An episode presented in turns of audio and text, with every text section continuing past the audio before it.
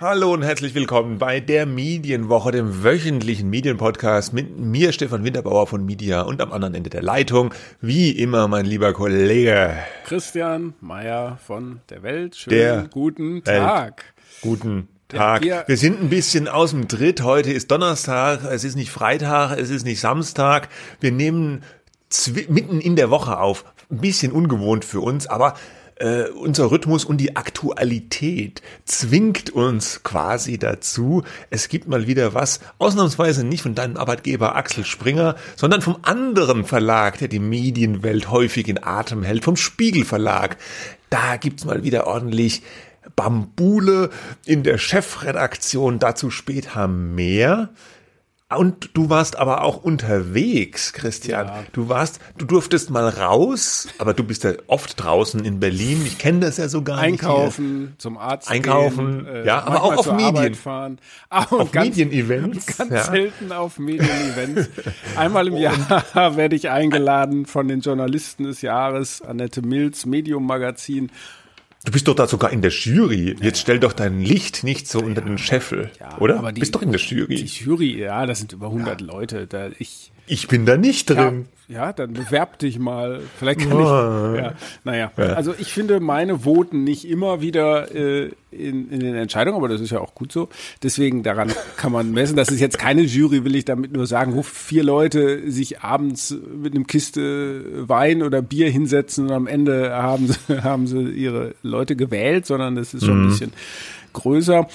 Ich glaube, das, was erwähnenswert ist, dass der Preis für die Journalisten des Jahres an äh, Katrin Eigendorf vom ZDF und Paul Ronsheimer von Bild ging für die Ukraine-Berichterstattung. Ne? Mhm. Und ähm, das fand ich ähm, bemerkenswert erstmal, dass beide zusammen den Preis bekommen haben. Der Paul Ronsheimer ist ja so ein bisschen übergangen worden bei anderen Preisen, würde ich mal Mhm. Ja, so einschätzen. Da gab es so ein, ja. äh, eine Diskussion, ich glaube beim Deutschen Fernsehpreis war das, ne? mhm. ne? äh, ob er überhaupt nominiert äh, werden darf, weil er ja für die Bild arbeitet und so weiter. Er war dann, glaube ich, nicht nominiert, wenn ich mich recht entsinne. Nee, war er nicht, das war die Aufregung. Ähm, ja. Und äh, hier standen jetzt aber beide zusammen, äh, oder die Jury hat sich dazu entschieden, beide zusammen zu äh, wählen weil man halt sagt, so, das sind sozusagen die, nicht die beiden Pole, aber das zeigt sozusagen das Spektrum, die besten Reporter aus der Ukraine, die beiden besten, arbeiten halt für ganz unterschiedliche Medien äh, und man hat dann auf der Bühne auch gesehen, dass die sich im Film total einig sind. Und mhm. da spielen diese ganzen kleinen-kleinen Rivalitäten, die bei uns in der Medienbranche ja ganz wichtig sind. Also man darf die Bildzeitung nicht gut finden äh, oder das öffentlich-rechtliche Fernsehen tut irgendwie nicht genug. Immer so diese, diese Nickeligkeiten da, die wir ja auch hier manchmal transportieren, äh, die spielen da in so einem Kriegsgebiet äh, überhaupt keine Rolle. Wie denn auch? Ja, da hat man anderes zu tun, würde ich sagen. Ich meine, die, die Laudatio hielt Markus Grill von der Investigativredaktion NDR, WDR, SZ. Und der, der kam jetzt auch nicht umhin, äh, auch noch in einem Nebensatz unterzubringen, dass die Bild-Zeitung ja eigentlich anti-aufklärerisch äh, sei mhm. und einen manipulativen Charakter habe. Aber der Paul Ronsheimer, der ist schon. Das gut. ist ein feiner Kerl. Ja, so. Ja. Und was ich interessant fand, um das nochmal äh, zu sagen als Eindruck, ist, dass äh, sowohl äh, die Katrin Eigendorf wie auch Paul Ronsheimer gesagt haben, dass die deutsche Auslandsberichterstattung der deutschen Medien oft mhm. ein, ein Stiefkind sei. Also nicht mhm. gut, ähm, weil man eigentlich zu wenig Leute rausschickt äh, weil äh, die Reporter vor Ort zu wenig Standing haben, weil die Chefredakteurinnen und Chefredakteure das nicht stark genug äh, pushen, dass die Auslandsberichterstattung besser wird und da seien die angelsächsischen Medien immer noch viel, viel besser. Uh, und ähm, äh, ja, das, das war so ein Punkt, der, den ich bemerkenswert fand, dass diese Kritik so hart geübt wurde. Und das stimmt ja auch sicherlich. Ich meine, die Ukraine kriegt schon viel Aufmerksamkeit, aber Auslandsberichterstattung ähm, äh, hat oft einen schweren Stand, wenn es nicht gerade wirklich äh, um ganz dramatische Sachen geht. Ne? Ja, ja. Ja, wobei ich nicht weiß, ob da, ob die Redaktionen das nicht auch an dem Leserinteresse festmachen oder im, im Digitalen kann man das ja sehr gut messen, welche Berichterstattung ja funktioniert im Sinne von wer klickt drauf, wer schaut's an, ja. Ob die dann einfach nur sehen, Auslandsberichterstattung funktioniert, also wird von den Lesern nicht so angenommen, da investieren wir weniger rein. Ein anderer Faktor ist natürlich, dass es relativ viel Geld kostet, immer die Leute dahin zu schicken und, ja gut, zu unterhalten. Das Geld werden wir ja wohl noch haben, ne? weil wir haben ja, wir, ja, aber was heißt wir? Eine Zeitung, hat die so viel Geld? Eine überregionale Zeitung, ja, aber auch da werden vermutlich die Korrespondentenstellen weniger ja, ja, ausgedünnt. Das, das ist auch ne? so, ne? Das ist ja. auch überall so, nicht nur in Deutschland. Äh, also wenn zum Beispiel die Auslandsberichterstattung ein Stiefkind ist in einem westlichen Land, dann zum Beispiel in den USA, ne? Aber mhm. auch in Deutschland äh, sei es nicht zum Besten bestellt. So, wer, wer hat noch? Gregor Peter Schmitz vom Stern hat mm den Preis für den besten Chefredakteur national bekommen. So lange ist er ja noch gar nicht dabei, aber das ist ja auch immer so ein Reflex von Juries zu sagen, wir nehmen mal die neuen, äh, weil ja. ne, das ist so eine Art Auszeichnung. Und äh, mit welcher Begründung? Äh, nicht, weil er die Auflage so fundamental gesteigert hat beim Stern, ja, muss, sondern die finden die Titelgeschichten ne? die Titelgeschichten, gut, ne? dass es finden politischer geworden ist. Ja, ja. Ja, wird als ja. Beispiel genannt. Dann, äh, ich habe eine Laudatio gehalten auf mm. Benjamin Friedrichs, äh, das ist der Chefredakteur, der Gründer von Katapult, ja, diesem. Nicht mehr Chefredakteur, oder? Der heißt doch zurückgetreten, der Gründer, der Gründer, ja, Gründer, ja, ja. Ja, ja, genau. Also da gab's Ärger. Es war keine ganz, also ich fand es interessant natürlich, aber es war jetzt keine so eine Laudatio, äh, wo ich jetzt nur gejubelt habe, weil Katapult ja, die wurden ausgezeichnet äh, für dieses Projekt, dass sie eine Lokalredaktion in Mecklenburg-Vorpommern, also ein flächendeckendes regionaljournalistisches Portal für Mecklenburg-Vorpommern aufbauen wollen. Das ist natürlich erstmal viel Ankündigung. Ne? Das, das, die haben auch erst 5000 Abonnenten. Da kann man jetzt noch nicht sagen, das haben sie ja prima gemacht. Hauptsächlich sind sie ja durch aufgefallen, dass sie die anderen Zeitungen in dem Verbreitungsgebiet beleidigen. Äh, so, äh, ja, die arbeiten nicht sauber, die sind rassistisch äh, mm. oder die, die vermischen Werbung und Inhalt. So, aber, aber äh, was man natürlich sagen kann, ist, dass da jemand ausgezeichnet wird, der was macht. Ne? Der den Mund zwar sehr mm. voll nimmt, aber der was verändern will. Dann Business Insider, ja, unser Schwester, unsere Schwestermarke. Äh, von der also von der Welt von, von jetzt Schwestermarke. Ja, genau, ja. Die, die sind für ihre Aufspringer, ja. RBB-Berichterstattung ausgezeichnet worden. Den Leben das Lebenswerkpreis hat Günter Wallraff bekommen, der allerdings mhm. nur per Telefon zugeschaltet war, weil er Ach. erkältet war, also oh. Grippe äh, hatte, aber er hat ganz, ganz launig erzählt. Mhm, mh. Caroline Kebekus war auch nicht da, aber die hat Unterhaltungspreis bekommen. Da waren aber dann einige nicht da, ne? Ja, wer da war, war Jochen Breyer, der sympathische Sportmoderator vom ZDF mhm. für diese mhm. Katar-Dokumentation. Äh, oh. Der hat ganz nett erzählt, dass Dieter Kürten äh, äh für seinen Lebensweg, für seine Karriere verantwortlich ist. Als 13-Jähriger oder 14-Jähriger hat er sich mal als Schülerpraktikant beim ZDF beworben, aber es hat nie jemand geantwortet. Da hat er mal beim ZDF angerufen, dann hätten die am Empfang gesagt, ja, zu wem sollen wir sie denn durchstellen? Ja, äh, zum Dieter Kürten. Und dann war er beim Sekretariat und der hat gesagt, und wem, äh, äh, zu wem, mit wem möchten Sie sprechen? Ja, mit dem Dieter Kürten.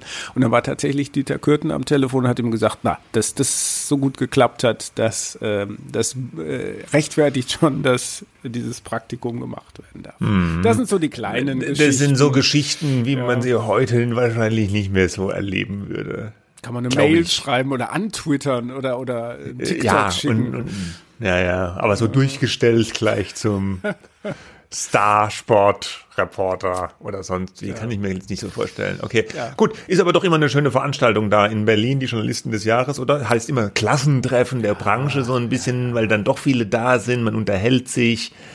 Ist, ist doch okay, ist doch schön. Gut. genau, man darf solche ähm, Preise natürlich ehrlich gesagt auch nicht überbewerten, aber die Ausgezeichneten freuen sich jedenfalls. Ja, klar. Ja, ja klar.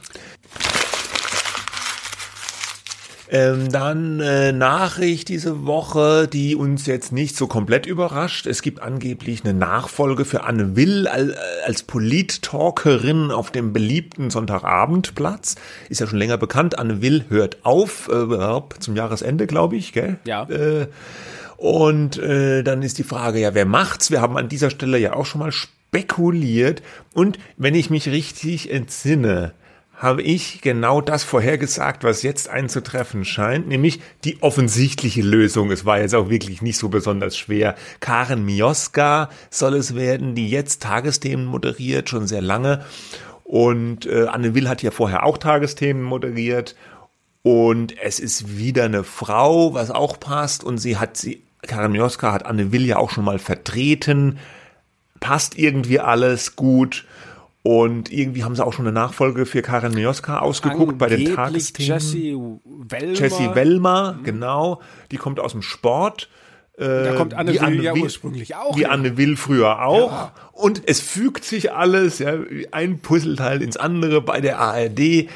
Da können wir uns drauf einstellen. Also offiziell bestätigt ist es noch nicht, aber ich glaube, die haben schon gesagt, man ist in Gesprächen oder so oder in guten Gesprächen. Ne? Also da können wir wohl davon ausgehen, dass die das machen wird ab nächsten Jahr. Und ich finde diese Lösung eigentlich auch sehr gut. Ja, kann man, kann man gar nichts gegen sagen. Ich finde Karen Mioska auch äh, angenehme, gute Moderatorin. Ähm, ähm, ja, die hat ja durch so, durch so ein paar Sachen aufgefallen. Einmal hat sie sich doch auf den Schreibtisch gestellt. Ja, äh, ja das war irgendwas mit Club der Toten ja, naja, Dichter, Robbie Robin Williams tot. Robin ja. Williams, äh, war, Robin Williams, nicht Robbie Williams. Nein, oh Gott, oh Gott, oh Gott, ja. ja. Wer übrigens nicht, äh, war mir dann nochmal aufgefallen, in diese Reihe passt, ne? das war ja Sabine Christiansen, die diesen ersten Sonntagabend-Talk gemacht mhm, hatte, ab 98 mhm. oder so. Und dann kam Anne Will, ja, auch Christiansen war ja bei den Tagesthemen, dann kam Anne Will äh, und dann wurde sie ja rüde zur Seite geschoben, also nicht er selber hat das getan, um das mal klarzustellen, aber die mhm. ARD hat sie mal kurz auf einen anderen Tag verschoben, zugunsten von Gün Günther Jauch, ne? Ja. Ähm, und der hat dann Aus dem Gasometer. Gegeben. Das Gasometer, so vier Jahre oder so hat Günther Jauch das gemacht, bis er dann aufgegeben hat wegen der grauseligen Gremlins in den Gremien. Die Gremien-Gremlins. Und ja. äh, der ist der Einzige, der vorher nicht bei den Tagesthemen war. Da sieht man es mal wieder. Deswegen konnte das ja hat, nicht Deswegen hat es nicht geklappt. Ja. ja.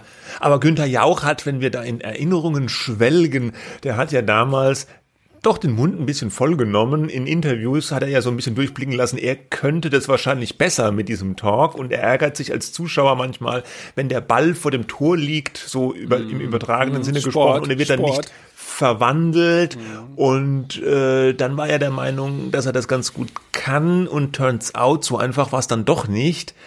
Anne Will wurde damals abgeschoben auf einen späten Mittwochabend, glaube ich, von der ARD, wo sie sich dann erholt hat und eigentlich, eigentlich erst zu sich, fand ich, so ein bisschen gefunden hat im Format, im, im Talk-Format. Und äh, dann hat, als Jauch dann keine Lust mehr hat, ist jetzt alles so ein bisschen im Schweinsgaller Polter die Polter erzählt, aber so habe ich das halt wahrgenommen. Hat man die halt wieder zurückgeholt und dann war es auch wieder viel besser als beim ersten Mal. Weil als Anne Will zum ersten Mal diesen Sendeplatz übernommen hat, da hat's auch ein bisschen gehakt. Es war so ein bisschen ja, klar. schlafmützig, aber das war hinterher viel besser. Die hat dann befreit. Eigentlich fand ich eine super, also eine sehr, sehr gute Talksendung gemacht. Ich konsumiere das auch immer noch gerne, wobei ich zugeben muss, ich konsumiere das meistens nur in Audioform als Podcast. Ach was. Ja. Hm. Ja. Naja, naja, ihr wird ja immer so ein bisschen vorgeworfen, dass sie zuletzt zu sehr aus sozusagen der, der linksgrünen Ecke ja. gekommen sei. Hm, ja, weiß das nicht. weiß ich gar nicht, das ja. finde ich gar nicht so. Also ich finde schon, man, man spürt das Bemühen bei ihr, auch immer eine Gegenposition einzunehmen und verschiedene Positionen den, äh, den Pluralismus oder wie hat es äh, die Sandra Maischberger mal formuliert, die, dass alle, alle Positionen müssen gehört werden und so. Also da ist er schon bemüht drum. Das, das, das ist ja manchmal auch ein Problem von diesen Talkshows, dass man da für jede Position dann irgendwie Vertreter sitzen haben muss und alle müssen gehört werden und möglichst noch ungefähr in gleichen Redeanteilen. Das ist eine hochpolitische, es ist nicht nur eine politische Talkshow, es ist auch eine politische Angelegenheit, diese Talkshow irgendwo. Deswegen ist es nicht einfach, sowas interessant zu moderieren. Und, und ich denke äh, auch, Karen Mioska wird sicherlich, ich weiß nicht, ob die jetzt auch eine eigene Produktionsfirma gründet, wie man das halt so macht, wenn man das mhm. moderiert, aber äh, ähm, sie wird das vielleicht ein bisschen verändern müssen. Ich glaube auch Anne Will mhm. hätte was verändern müssen, wenn sie weitergemacht äh, mhm. hätte, weil die Zuschauer, die wollen natürlich nicht gleich verschreckt werden mit total Nein. neuen Konzepten, aber so ein bisschen Änderungsbedarf aber gibt zum es Beispiel ja. hat ja äh, Sandra Maischberger genau. hat das ja, fand ich, sehr geschickt gemacht. Die hatte ja auch ein eher klassisches Talk-Format und seit einer Weile hat sie ja dieses Die Woche-Format, wo sie teilweise halt Leute für Einzelinterviews auch rauszieht ja. und auch die, die Gäste, öfter sind da irgendwelche Kabarettisten vor, um da, Willen, ja. ja, aber ist halt mal ein bisschen was anderes. Ich sag mal so, es ist ein bisschen verlanzt, äh, das Sandra Maischberger Format, aber das meine ich jetzt im positiven Sinne, dass man halt nicht nur die üblichen Politiker oder Interessensvertreter äh, zu Wort kommen lässt, sondern auch mal Leute, ja, vielleicht ein bisschen aus dem Showbiz, Im ja. Echten Leben? Nee, eben nicht aus dem echten Leben, sondern aus dem Showbiz, so, meine ich. Ja. ja. Und die sagen dann aber auch was über die Politik. Wie auch immer, wir sind gespannt, wie es läuft. Ich glaube, es wird ganz gut. Gut, und ähm, kommen wir zum Hauptthema, was ich schon am Anfang äh, kurz angeteased habe. Beim Spiegel ist mal wieder was los. Es schien ja fast so, als sei Ruhe eingekehrt beim großen deutschen Nachrichtenmagazin. Seit Steffen Klusmann als Chefredakteur das Ruder übernommen hat, ist auch schon ein paar Jahre her. 2019. Du hast bestimmt die Jahres die Jahreszahl parat. 1. Januar 2019. Er hat ja? dann schon etwas früher eingreifen müssen. Er kam ja vom Manager-Magazin, das im ja. selben äh, Verlag, also in der Spiegelgruppe auch ist. Ja, weil Relotius ja äh, platzte. Ne? Das war Ende genau. 2018 und da war schon klar, der, der Klusmann macht den Job und ja, hat er gleich den äh, an den Hacken, ja, ähm, und mhm. ähm, ja, dann rutschte er quasi in diesem Krisenmodus in diesen Job hinein. Ähm, ich fand, äh, das lief erstaunlich gut. Ich weiß jetzt, also äh, gemessen daran, dass es ja ein, ein journalistischer Super-GAU war, wo man auch hätte denken können, da, das, das zerreißt jetzt den Spiegel. Nix hat ihn zerrissen. Die wirtschaftliche Lage hat sich nicht verschlechtert, jedenfalls nicht wegen Relotius. So viel kann man, glaube ich, sagen. Und er musste das dann aber nicht er selber aufklären, aber dann wurde eine Kommission eingesetzt und dann wurde ein Bericht geschrieben und dann musste man ja schauen, äh, was man macht mit den Leuten und ähm, das hat er, auch wenn man da an bestimmten Dingen natürlich herummäkeln kann, im Großen und Ganzen, glaube ich, im Sinne des Spiegel sehr gut gemacht. Ne? Ja. Und das zweite Großprojekt von Klusma war ja und ist ja immer noch eigentlich diese Integration von Print und Online, diese Zusammenführung, das waren ja vorher getrennte Welten, was zu vielen Konflikten geführt hat. Manche Chefredakteure sind dran gescheitert äh, oder haben es auch gar nicht erst richtig versucht. Also Wolfgang Büchner erinnere ich mich dran, dass der das nicht hinbekommen hat. Er hatte ein Konzept gehabt. Mhm. Äh, Blumenkron, Maskolo und so, das waren ja immer diese Online-Print-Auseinandersetzungen. Und von außen betrachtet, wenn man öfter mal nicht mehr nachgehört hat beim Spiel, weil man gedacht hat, naja, läuft ja irgendwie, ne? Auch Digitalabos mhm. nehmen zu und so. Könnte man denken, ja, die haben ja jetzt keine Probleme, aber Turns ja, out, turns out. so mal sagst. Wir haben doch Probleme. Ja. ja. aber wie du schon sagst, äh, äh, so rein geschäftlich läuft es nicht schlecht beim Spiegel. Die haben jetzt gerade ihre Bilanz auch vorgelegt. Gut, der Umsatz und der Gewinn, die sind äh, etwas zurückgegangen, aber noch im Rahmen, sage ich jetzt mal, in Anbetracht der Lage bei den Medien. Ähm, interessant ist, dass vor allem die Vermarktung stark zurückgegangen ist, nämlich so im zweistelligen Prozentbereich, so zwischen 10 und 12 Prozent. Der das Geschäft mit den Digital-Abos ist aber deutlich gestiegen. Die haben ja dieses Spiegel Plus-Abo-Modell, was nach allem, wie man das beurteilen kann, sehr erfolgreich funktioniert. Da haben die jetzt gerade fünf das Jubiläum von diesem Spiegel Plus Bezahlmodell.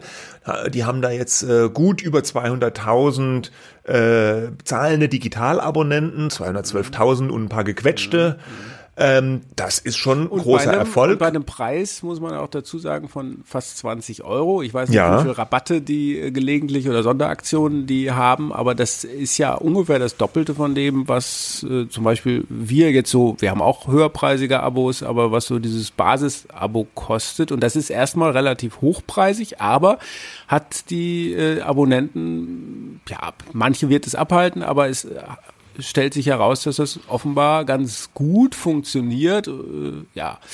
Und jetzt, und jetzt soll halt dieser Steffen Klusmann weg und man fragt sich natürlich, warum eigentlich? Also die Chronologie der Ereignisse, soweit wir das von außen beobachten, war jetzt ja so, so dass ich glaube am Montag gab es oder am Montag oder am Dienstag, Dienstag gab es eine Gesellschafter, am Dienstag, am Dienstag gab es eine Gesellschafterversammlung beim Spiegel und der Mehrheitsgesellschafter ist ja immer noch die Mitarbeiter KG. Also das ist äh, die alte Geschichte. Der Spiegelgründer Rudolf Augstein hat damals die Idee gehabt, er möchte praktisch äh, die Mehrheit am Spiegel den Mitarbeitern ja wie schenken und hat ihnen praktisch, hat diese Mitarbeiter KG gegründet, wo die Mitarbeiter Anteile am Unternehmen bekommen haben. Und diese Mitarbeiterbeteiligungsgesellschaft, diese KG, die wird verwaltet von so einer Führung der KG. Und diese KG hat insgesamt was 50,5 Prozent am Spiegel, also ganz knapp die Mehrheit. Andere große Gesellschafter sind noch der Verlag Gruner und Jahr oder RTL, so genau weiß man das heute nicht mehr, weil RTL hat ja Gruner irgendwie aufgefressen. Die haben noch was? 25,5 fünf. Und dann gibt's noch die Spiegelerben, äh, Jakob Augstein, äh, Franziska, Augstein. Franziska Augstein und noch, noch, ja, noch, noch, noch ein Geschwister. Ja, genau, aber hab ja, den Namen weiß den Namen jetzt gar nicht. Ich glaube, Sprecher haben, ist Jakob Augstein. Ja, die haben auch noch was 24 24 Prozent 24 genau dann passt wieder heißt aber 100. übrigens ne äh, das da gab es irgendwie so eine Klausel äh, mal vor vielen Jahren wurde hatten die beide 25 äh, äh, Prozent. Ne? Und dann wurde mhm. den Erben, wurde irgendwie von Augstein noch verfügt, jeweils ein halbes Prozent an die KG und ein halbes Prozent an Gruner und Ja. Und das heißt, dass die Erben keine Sperrminorität mehr haben. Ne? Mhm. Die, die KG, das muss man sagen, die tragen ja wichtige Entscheidungen, müssen die mittragen oder können sie auch initiieren, wenn die sagen, wir mhm. wollen den Geschäftsführer rauswerfen oder den Chefredakteur äh, oder jemand anders will es. Die KG äh, kann das auch mitbestimmen und gibt auch so eine Linie vor. Ihnen gehört der Laden halt äh, mehrheitlich. Dann liegt das ja irgendwie auf der Hand. Ähm, und ähm, das, äh, die spielen jetzt auch in dieser aktuellen Geschichte, die noch so ein bisschen zu dieser Stunde ähm, ein bisschen diffus ist. Ja, es ist noch nichts verkündet. Ähm, das kann sich dann ändern. Also wie gesagt, wir nehmen am Donnerstag auf. Die spielen aber da eine müssen, zentrale Rolle natürlich. Ja, genau, aber genau, weil die KG-Vertreter haben in dieser Gesellschafterversammlung eben dann plötzlich gesagt, so, also den Steffen Klusmann, den finden wir nicht mehr so doll, der soll weg. Also, ja, übertrieben. Und Begründung, ja, wieso denn überhaupt? Er hat kein Konzept, keine Visionen für die Zukunft des Hauses, für die Zukunft des Spiegel vorgelegt. So also die, heißt die, diese es. Zusammenführung von Print und Online ja. gehe nicht schnell genug und außerdem wurde, glaube ich, auch in einem Bericht noch genannt, er hätte auch mehr Redakteure haben wollen, wo ich mich jetzt frage, ja, das macht halt ein Chefredakteur, äh, mhm. der fordert mehr Redakteure, ja, äh, damit die journalistische mhm. Qualität äh, besser wird. Ja. Und am Tag danach, also das war erstmal so diese Bekundung der Mitarbeiter-KG-Führung, Klusmann soll weg. Und am Tag danach gab es dann eine größere Redaktionssitzung beim Spiegel, auch mit Steffen Klusmann. Und soweit man hört und liest, wurde von Klusmann da, dass der Belegschaft schon so vermittelt, dass das im Prinzip schon eine beschlossene Sache ist. Er sei aufgefordert worden, noch zu kämpfen von Teilen der Redaktion, äh, als Chefredakteur zu bleiben. Viele Redakteure hätten sich mit ihm solidarisiert, aber er hätte dann so sinngemäß gesagt, es nützt nur zu kämpfen, wenn man auch eine Aussicht hat zu gewinnen. Das ist praktisch schon alles entschieden. Ähm, und es sei dann aber auch nochmal konkret gefragt worden, ob er jetzt abgelöst sei oder zurücktritt oder sonst was. Und dann habe er nur gesagt, ich bin im Amt, aber so nach dem Motto, jetzt noch im Amt. Und wie es heißt, würde hinter den Kulissen schon über eine Aufhebung seines Vertrages verhandelt. Und in den Kulissen steht natürlich, wie das immer so ist, auch schon der potenzielle Nachfolger bereit. Äh, der Trommelwirbel soll sein Dirk Kurpjuweit. Das ist ein alter Spiegelcamper, schon ewig dabei, ist aktuell Leiter des Hauptstadtressorts. Nee, nee, ist er nicht. nicht. Er ist im Hauptstadtbüro. Er war mal Leiter des Hauptstadtbüros, Ach so. aber er ist. Ich dachte, er ist noch. Nee, äh, das äh, sind, glaube ich, Melanie Ammann. Moment, ich habe hier das Impressum liegen. Und ah, sehr gut, alter, immer das Spiegel, immer das Spiegel Impressum. Alter ja. Herausgeber Günter Kress, ja, äh, hat doch gesagt, man muss die Impressi Man muss immer die Impressi lesen. Also, ja. äh, Moment, Hauptstadtbüro, da steht an erster Stelle dann Diakopio-weit, aber ohne eine Funktion. Und dann Leitung, mhm. Doppelpunkt, Dr. Melanie Ammann, Sebastian Fischer, Martin Knobbe, Christoph Hickmann, Stelf Stellvertreter. So. Ja, okay. Ja, so. Also er ist nicht Leiter, okay, das hatte ich jetzt nicht so auf dem Zettel, aber er war mal, er war, er war mal Leiter. Er war, mal, und er, er war auch mal in der Chefredaktion. Das war zur er war mal Stellver äh, stellvertretender Chefredakteur, ja, oder? genau. Ja. Mhm. Also und, aber ja gut, Kurpjoweit ist äh, ja toller Schreiber, alter Spiegelmann. Er gilt als äh, zugehörig dem sogenannten Printlager beim Spiegel. Ja, also wenn wir noch in diesen alten Lagerdenken verhaftet bleiben, dann würde man ihn vermutlich in dieses Printlager einsortieren. Er gilt jetzt nicht so als der Mann mit der großen Digitalexpertise. Nein. Äh, du merkst, aber ich formuliere ja das vorsichtig, ja, das weil ich kenne den Mann ja nicht wirklich. Nein, das, ja. das, das, ist ja auch das richtig. Das ist immer das, was also man so hört. Exzellenter Schreiber, obwohl er, glaube ich, auch zu dieser Fraktion gehört, die auch mal einen schönen Einstieg äh, äh schreibt, ähm, sozusagen. Aber nicht im Sinne von erfindet nicht. Nein. Nein, nicht, Nein. nicht wirklich erfindet. Aber wir kennen das ja vom Spiegel, diese, diese etwas lyrischen Einstiege. Ähm, Wo man so denkt, die sitzen im Kopf des Protagonisten und wissen ganz genau, was der denkt und so. wie viel der Orangensaft jetzt kostet und so. Ja, ja, genau. So, ja. Sowas, ja. Ne, wo man dann ja. So denkt, woher wissen die denn das jetzt schon wieder? Das ist ja alles auch nichts Schlechtes, aber hat natürlich so einen Spiegelstil geprägt. Ähm, und der schreibt auch Bücher nebenher, äh, also Romane, ja, keine Sachbücher. Mhm, mhm. äh, so, ja, und ist, ist ein Printmann, der wird ja, da geht ja jetzt gerade irgendwie so ein, so ein Zitat rum von ihm. Er hat mal 2014 in so einem Essay äh, ähm, die, die, die, das Prinzip von Print hieß dieser Essay, da hat er geschrieben, Zitat, nennt mich meinetwegen eine Fat Cat, aber seid nicht so ignorant gegenüber Print. Denn dann seid ihr ignorant gegenüber der Zeit und dem Wunder der Buchstaben. Und jetzt natürlich, niemand. Was ist denn eine Fat Cat?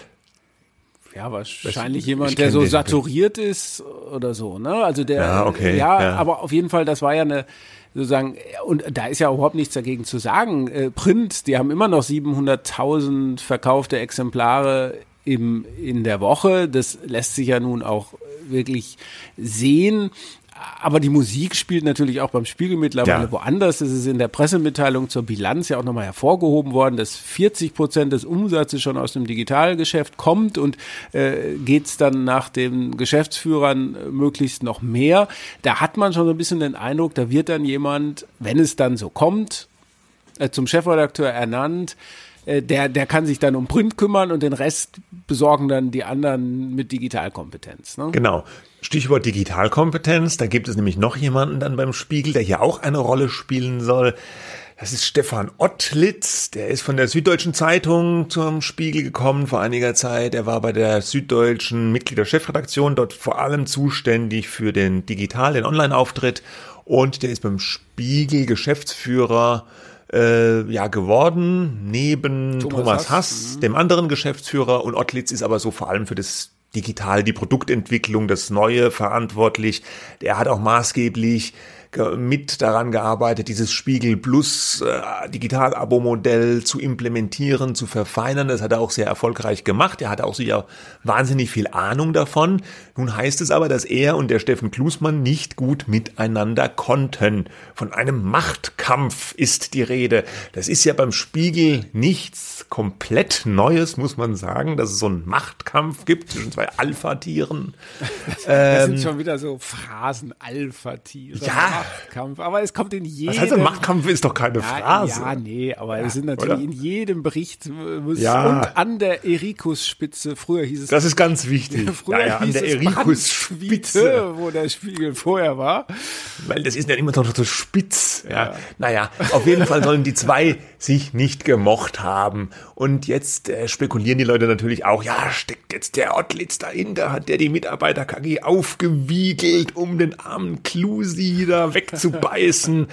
So genau weiß man das äh, natürlich nicht. Wahrscheinlich gibt es da immer mehrere Gründe, aber so ist es nun mal. Und wenn jetzt tatsächlich der Herr Kurpjuweit Chefredakteur wird, also dass der sich jetzt gleich dahinsetzt und am Digitalkonzept feilt, das kann man sich nicht so richtig vorstellen. Vermutlich würde er sich schon vorrangig um das Heft kümmern. Und vielleicht kann sich der Herr Ottlitz dann so ein bisschen um Online mitkümmern. Man weiß es nicht. Man wird sehen, Aber wie das kommt. Also ja, es gibt ja, ja. für alles irgendwelche äh, dann vielleicht sogar rational nachvollziehbaren Gründe. Aber in diesem Wort Machtkampf, das ist jetzt vielleicht keine Phrase, aber das schwingt ja auch immer so ein bisschen das mit, äh, was das auch, da geht es halt um Macht. Da geht es vielleicht gar nicht so sehr um die beste Lösung. Ne? Ja, ähm, genau. Und äh, da geht es nur darum, wer hat hier das Sagen. Und natürlich denken diejenigen, die diesen Machtkampf austragen, dass sie die beste Lösung haben und der jeweils oder die jeweils andere sicherlich eine blöde Lösung wollen wir mhm. nicht.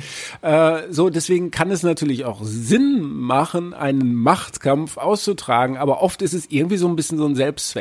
Und wenn man, ja, wenn man jetzt nicht hier. wirklich im, im Getriebe des Spiegel drinsteckt, dann denkt man sich, was wollen die eigentlich? Äh, weil, weil läuft doch eigentlich ganz gut. Verglichen so, ja. äh, mit den ja. Vorjahren also nicht dem direkten Vorjahr, aber den Jahren davor gut. Die hatten sogar auch mal eine Situation, wo es finanziell eng war, wo gespart werden musste, wo es irgendwie fast keine Ausschüttungen mehr gab.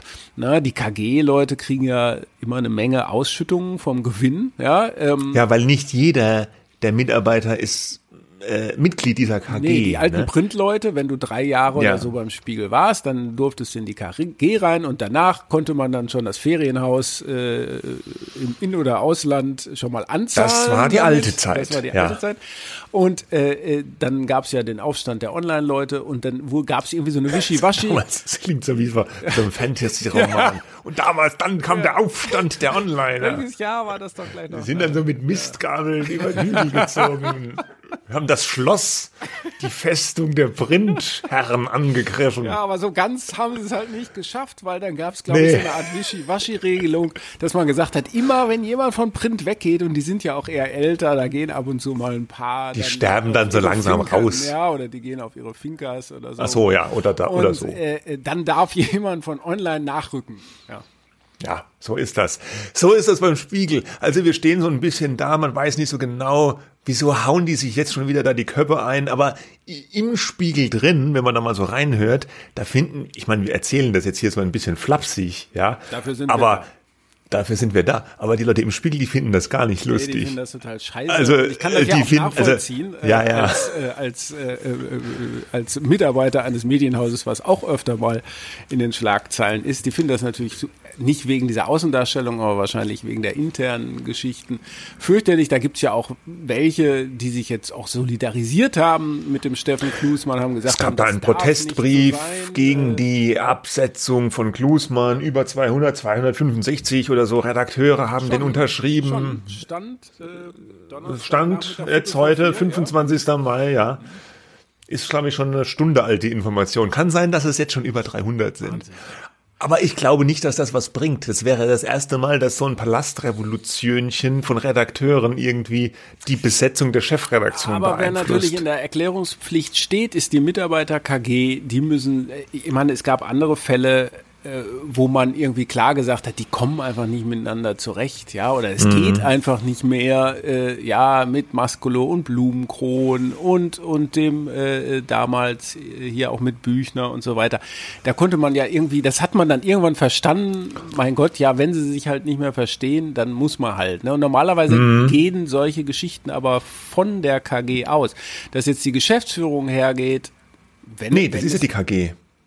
Also die, die, die, ja. die, die, Geschichte jetzt ging ja wohl von der KG aus. Naja. Hm. Ja. Naja, wie auch immer. Aber, also, die, die, aber, aber, aber das Problem ist, die Gründe, die angeführt werden, die wirken halt etwas fadenscheinig. Ja, also dieses, weil auch kein Konzept, keine Visionen. Ähm, Klusmann hat ja wohl schon Ende vergangenes Jahr so ein Ding Werkstatt 23 genannt angestoßen, wie es heißt, ein recht strukturierter Prozess, um Konzepte zu implementieren für die Zukunft des Hauses. Und äh, das ist noch nicht abgeschlossen, dieser Prozess, der soll im Laufe dieses Jahres abgeschlossen werden. Und da sagen die äh, Freunde, der Klusmann-Freundeskreis beim Spiegel, sagt dann natürlich auch, was wollen die überhaupt? Der hat doch Konzepte angestoßen, die sind doch noch gar nicht fertig, das läuft ja alles noch äh, das würde ja gar keinen Sinn machen, jetzt irgendwas Unfertiges rauszuhauen. Das kann ich auch nachvollziehen. Also mir scheint es tatsächlich, also ich verstehe es als Außenstehender auch nicht, warum sie beim Spiegel jetzt da wieder so äh, ein Fass aufmachen. Also ich habe so ganz persönlich, ich habe den Eindruck, also ich habe das auch geschrieben, ich finde die Mitarbeiter KG früher mal hieß es oft, ja, das ist so toll, dass der Spiegel die Mitarbeiter KG hat, weil die Mitarbeiter, die passen auf, dass auch nicht irgendwelche Konzernfuzis da irgendwelche Pläne implementieren können. Ich meine, die waren natürlich auch immer eher konservativ, was das Geschäft betrifft, weil die Mitarbeiter natürlich scharf drauf waren, ihre Ausschüttung zu bekommen und dann nicht so in irgendwelche Wolkenkuckucksheime investieren wollten, wie das vielleicht irgendwelche Leute bei Gruner und Jahr an der Spitze gerne getan hätten damals, als noch die Mark locker saß, ja, äh, vor der äh, New Economy Zeit oder so, ja, als man da die Kohle raushauen konnte. Und dann hieß es, ja, so, super, dass der Spiegel diese Mitarbeiter KG hat, weil die verwalten sich da selber, die Mitarbeiter, die gucken darauf, was wirklich wichtig ist. Aber schon seit einer geraumen Zeit, finde ich eher, ist die Mitarbeiter KG zur Last geworden für den Spiegel. Mhm weil die ganz oft bei diesen diesen Chefredakteursverschleißungen äh, einfach so eine ungute Rolle spielt, finde ich. Die, die werden da von Leuten im Haus teilweise als Instrument genutzt, um irgendwelche Machtinteressen durchzusetzen, die es da gibt, wie in fast keinem zweiten Medienhaus, scheint mir. Und ähm, ich sehe aber auch nicht, wie man das ändern sollte, weil es ist halt nun mal der Mehrheitsgesellschafter. Und so ein bisschen das Paradoxe finde ich, je besser es dem Spiegel geht, geschäftlich, desto mehr Luft haben die natürlich, um sich dann in solchen Machtspielchen zu ergehen. Als, als, als der Spiegel klamm war, wie du gesagt hast, vor einigen, vor zwei Jahren oder wann das war, ja, als sie dann auch Stellen abgebaut haben oder so ein Abfindungsprogramm, Sparprogramm aufgesetzt haben, da hatten die keine, keine Ressourcen, um sich mal um solchen Macht, um solche Machtsachen zu kümmern, sondern mussten sie gucken, dass der Laden wieder läuft. Jetzt läuft er wieder einigermaßen und turns out, mal wieder, äh, dass man dann schon wieder den Chefredakteur wegbeißt. Also Tja. es scheint, es ist so ein bisschen in, in, der DNA des Spiegelhauses, dass es an der Spitze, also der Job des Spiegel-Chefredakteurs, das war schon immer so, nach Aust zumindest, der da lange saß, Stefan Aust, dass es ein heißer Stuhl ist. Ja? Auch wegen der Mitarbeiter-KG. Gut. Gut, ja, wir kommen zum, zum letzten Thema, das auch mit dem Spiegel äh, zu tun hat, aber vollkommen, äh, naja, es hat erstmal nichts damit zu tun. Äh, dass, wir hören gleich ein Interview, das ich geführt habe mit Angela Gruber vom Spiegel. Ähm, die ist Social Media Chefin und war zu Gast in der vergangenen Woche ähm, bei uns im Haus, also bei Springer, zum Paid Content Summit war sie mit Kolleginnen und Kollegen angereist, wie viele andere Medienvertreter aus dem In- und Ausland auch. Also da waren Leute von der Washington Post, von der Financial Times, von Le Monde, ähm, Aftonbladet, ja, Süddeutsche Zeitung, Wall Street mhm. Journal und so weiter. Uh, und die haben sich dort gegenseitig erzählt, was so ihre Paid Content, also ihre Bezahlstrategien sind und wie man vorankommt äh, in diesen Zeiten, die ja auch nicht so leicht sind, wo die Inflation um sich greift und natürlich vielleicht der ein oder andere Abonnent sagt, uh, brauche ich das noch oder neue nicht so schnell gewonnen werden äh, können, wie das eine ganze Zeit der Fall war. Ähm, und ähm, Angela Gruber und ihre Kollegen haben dort eine Präsentation vorgestellt, die nachher so eine Art Publikumspreis gewonnen hat für die beste äh, Präsentation. Ja, ähm, und äh, ich habe mit ihr gesprochen weil sie sich intensiv damit beschäftigt, wie man junge Nutzerinnen und Nutzer zu Lesern machen kann, äh, wie man die reinholt, ähm, wie man vielleicht sogar auch Abonnenten aus denen macht. Das ist ja auch nicht selbstverständlich. Erstmal willst du dir ja für deine Seite gewinnen äh, und dann werden die sich überlegen, kann ich mir auch vorstellen, das zu abonnieren. Ähm, ja. Und äh, damit, also über vor allem über soziale Netzwerke funktioniert das und darüber habe ich mit Ganz, ganz kurz noch, weil du sagst Abonnenten, das wollte ich jetzt nur noch einschieben. Ja. Es gab ja diese fünf Jahre Spiegel Plus Abo, haben wir gesagt, und die haben einen ganz interessanten Artikel veröffentlicht, wo sie aufgeschrieben haben, unter anderem, was die, die Geschichten in den fünf Jahren waren, die am häufigsten so Abos geführt haben. Und dazu hat der Spiegel-Chef vom Dienst, Jonas Lepin, ein, getwittert, ganz wenige Sätze, aber das fand ich, hat das Ganze ganz gut zusammengefasst. Er hat geschrieben, Stand heute haben äh, 212.374 Menschen ein Plus-Abo abgeschlossen. Unter den Top 20 Texten, die zu vielen Abos geführt haben, Achtung, Boateng, Reichelt, Mockridge, Kliman und viel Psycho. Also das fand ich in der Aufzählung ganz treffend. Was, was Angela in dem Interview sagt, sie, sie hat das am Beispiel von Till Schweiger gemacht. Der ist jetzt, glaube ich, nicht unter den Top 5, aber dann doch äh, in den Der Top kommt 10. dann relativ weit schon auf Platz 7 schon, obwohl der Artikel noch gar nicht alt ist. Äh, Vorwürfe von Mitarbeitern gegen Till Schweiger, Schweiger, sie nennen ihn den Imperator. Ja. ja. Und wir also, können davon ausgehen, dass diese Top, äh, Top-Artikel nicht vielleicht so 100 Abos verkaufen, sondern vielleicht eher so vierstellig, würde ich mal vermuten. Ne? Ja, ja, wahrscheinlich, wahrscheinlich, ja. Ich fand nur interessant, dass da erstaunlich viele Medienthemen auch in diesen Top-Abschlüssen sind. Ja, das sieht man mal wieder. Ja, ich glaube, okay. das sind eher diese Themen übergriffige äh, Männer, ja. ähm, die ja, ja auch journalistisch manchmal schwierig sind. Übergriffige Medienmänner. Es könnte ja auch jemand sein, der jetzt nicht aus dem Mediensektor kommt, aber aus dem im weiteren Sinne prominent ist. Ne? Ja, ja, genau. So, Gut, aber wir aber hören jetzt das Interview mit Angela zum Interview. Huber und äh, ja. Ja, hallo Angela. Freut mich, dass du so spontan Zeit hast, äh, ein paar Fragen zu beantworten zum Paid Content Summit bei Springer. Ähm, und äh, ihr habt euch bei eurem Projekt und du hast dich bei deinem Projekt sehr viel beschäftigt damit, wie man junge Nutzerinnen und Nutzer gewinnt ne, für News-Angebote auch für Bezahlangebote. Äh, wie seid ihr oder wie geht ihr an dieser Aufgabe dran, vor allem junge Nutzerinnen und Nutzer in den Blick zu nehmen? Für uns ist das Thema Vertical Storytelling ganz groß und wir merken, dass wir da relativ erfolgreich sind mit unseren Stories, die wir zum Beispiel auf Plattformen wie Instagram zeigen, aber eben auch auf der Website in der Stories-Leiste, dass wir äh, da ein interessantes Angebot machen können, das die Nutzer gut annehmen. Sag mal, äh, was für einen Altershorizont habt ihr da? Also was sind eigentlich junge Nutzer? Bei Tageszeitungen sind junge Nutzer ja schon irgendwie 40 oder so, aber das gilt ja für euch wahrscheinlich nicht.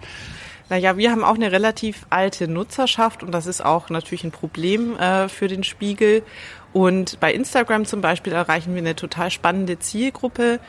18 bis 24-Jährige sind, glaube ich, 30 Prozent unserer Abonnenten, äh, unserer Follower. Und äh, die Altersgruppe von 25 bis 34 sind dann nochmal äh, rund 40 Prozent dieser Follower auf Instagram. Wir haben mehr als eine Million davon äh, ein, insgesamt. Und äh, das sind schon interessante Zielgruppen, die wir natürlich erstmal mit der Marke bekannt machen wollen, aber eben auch mit Abo-Angeboten in Kontakt bringen. Kann man das denn so sagen, dass der Hauptzugang, wie man Medienmarken heute entdeckt, wenn man eher jung ist, äh, über Social ist? Oder gibt es da den klassischen Zugang äh, auch noch oder erst zweitrangig? Wie kann, wie kann man sich das vorstellen? Das finde ich eine total spannende Frage und ich glaube, dass Medienmarken sich generell einfach mit der Tat Tatsache auseinandersetzen müssen, dass der Zugang zu jungen Zielgruppen heutzutage über die Apps funktioniert. Die sind die zentralen Gatekeeper geworden, um diese Zielgruppen noch zu erreichen.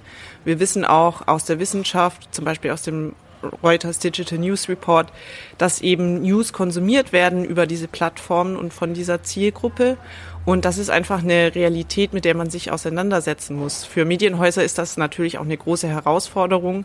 Und es wäre uns natürlich am allerliebsten, wenn äh, die sich alle die Spiegel-App runterladen würden oder auf spiegel.de gehen oder am Kiosk das Heft kaufen. Aber das ist einfach nicht die Realität, mit der sich die Branche auseinandersetzen muss.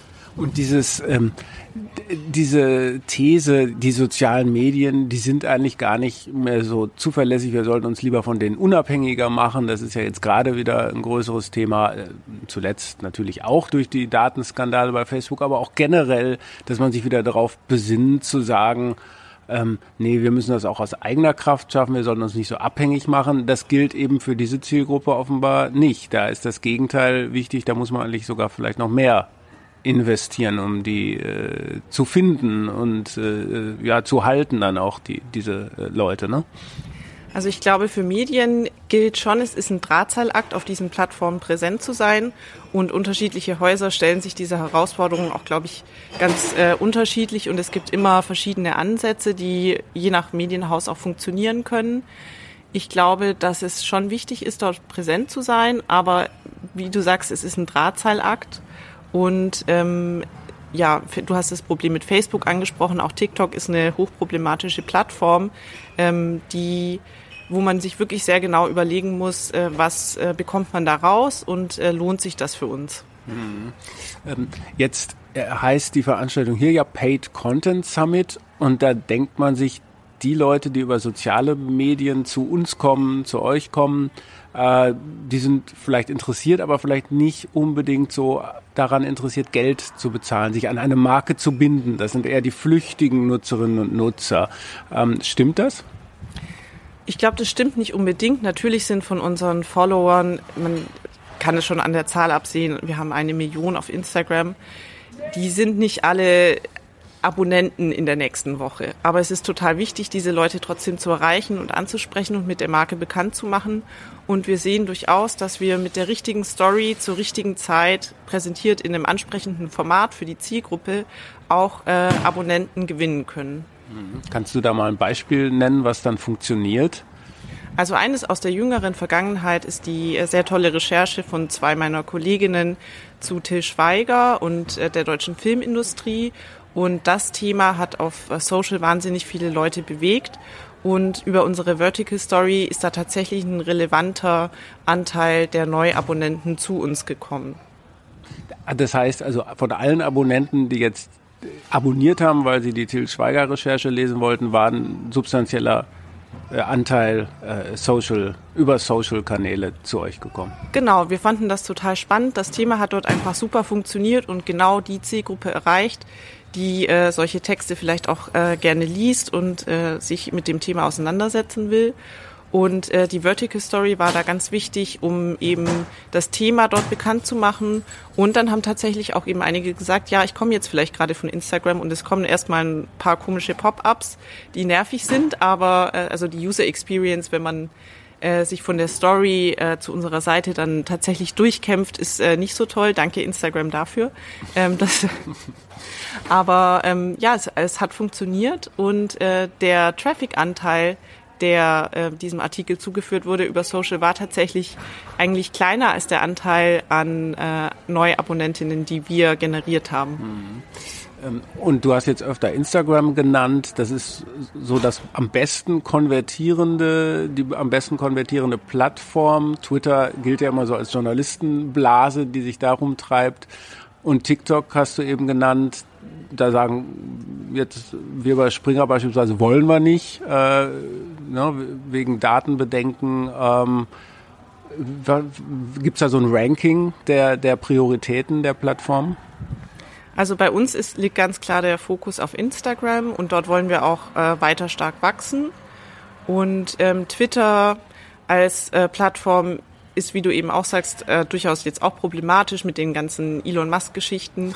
Und äh, das verweist eben auf die generellen Probleme, wenn man auf externen Plattformen präsent sein muss als äh, Medium. Ist es immer, ist es immer schwierig und äh, sind Abwägungsfragen, die zu treffen sind. Über Twitter ähm, erreichen wir eine wirklich sehr, sehr äh, spezielle und kleine Zielgruppe. Da kommen durchaus auch ein paar Digital-Abos rein, äh, bei harten Politikgeschichten zum Beispiel. Da sieht man eben, es ist eine ganz spezielle Blase, die da unterwegs ist. Aber da liegt tatsächlich nicht mehr so stark unser Fokus drauf, auch, auch nicht auf Facebook. Habt ihr denn da Ziele, so und so viel äh, junge Leute müssen wir erreichen bis zum Jahr X? Also läuft das bei euch so? Weil in, in dieser Zielgruppe liegt natürlich für uns alle die Zukunft, ähm, die wir halt mit unterschiedlichem Erfolg dann auch erreichen. Ne?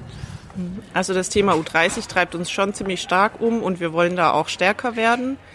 Aber es gibt jetzt keine harten KPIs, wo wir sagen, äh, das muss äh, bis Q4 2023 erreicht sein, weil wir eben auch ganz unterschiedliche strategische Ziele verfolgen mit unseren Social-Media-Auftritten. Muss man den U30-Leuten denn andere Preise beispielsweise anbieten? Sind die preissensibler als ältere, vielleicht einkommensstärkere Zielgruppen? Ich denke auf jeden Fall. Wir haben ja auch ein U30-Abo im Angebot. Das kostet 11,99 im Monat. Der erste Monat ist, glaube ich, kostenfrei. Und äh, da sieht man dann schon, das reguläre äh, Spiegel Plus Digital-Abo kostet 19,99 und äh, da ist natürlich schon eine kleine Preisreduktion da, was ich auch total angemessen und richtig finde, weil wir eben auch wissen, dass jüngere Leute noch nicht äh, so viel Geld haben wie andere Abonnentinnen. Aber grundsätzlich bereit zu zahlen, ne? weil wir kennen ja so aus Umfragen, auch Reuters hat es so genannt, dass es natürlich immer noch ein verhältnismäßig kleines, etwas wachsendes Segment der Bevölkerung ist, das bereit ist, für Inhalte zu zahlen. Ähm, aber es gibt eine Bereitschaft in dieser Zielgruppe. Es ist nicht so, dass sie sagen, nee, die, die News kommt zu mir, so wie es vor 10 oder 15 Jahren mal äh, hieß, dass ich brauche das alles äh, nicht. Hm, ja, das war damals dann auch so gelernt äh, durch zahlreiche freie Internetauftritte. Ich glaube, das hat sich schon ein bisschen geändert, weil eben ja auch alle großen Medien in Deutschland sehr stark auf Paid setzen mittlerweile. Also dieses, da ist auch irgendwie eine äh, andere äh, Grundgesamtheit an äh, Nachrichtenangeboten da, wo man eben erlebt, das äh, sind Paid-Inhalte, für die ich bezahlen muss.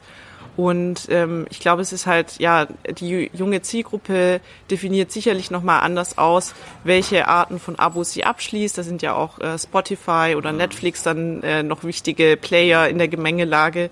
Und das muss man alles gut austarieren. Letzte Frage. Ähm, hier auf dem Summit sind ja viele internationale Medien auch. Wenn du es jetzt mal so schon ein bisschen vorab bilanzierst, deutsche Medienhäuser im Verhältnis zu den internationalen, wer kann da von wem mehr lernen? Äh, kannst du das sagen? Ich glaube, alle können von allen lernen. Also ich habe viele spannende Vorträge gesehen, zum Beispiel von einem Kollegen von der Haaretz aus Israel, der nochmal äh, einen ganz speziellen Markt hat und äh, dessen Learnings lassen sich sicherlich nicht auf Deutschland übertragen. Aber man merkt doch immer wieder, dass letztlich alle an den gleichen Themen arbeiten. Retention ist ein sehr großes Thema hier. Mhm.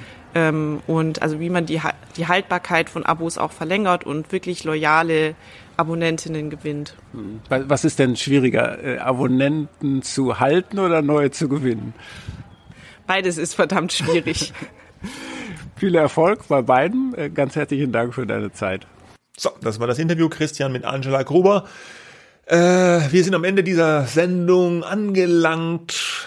Danke fürs Zuhören. Schönes Pfingstwochenende. Ähm, wir melden uns wieder nächste Woche. Wahrscheinlich, vielleicht. Wir müssen noch mal sehen. Ganz sicher ist es noch nicht, ob es klappt terminlich, aber das merkt ihr dann ja. ja. Also, bis dann. Bis dann. Tschüss. Tschüss.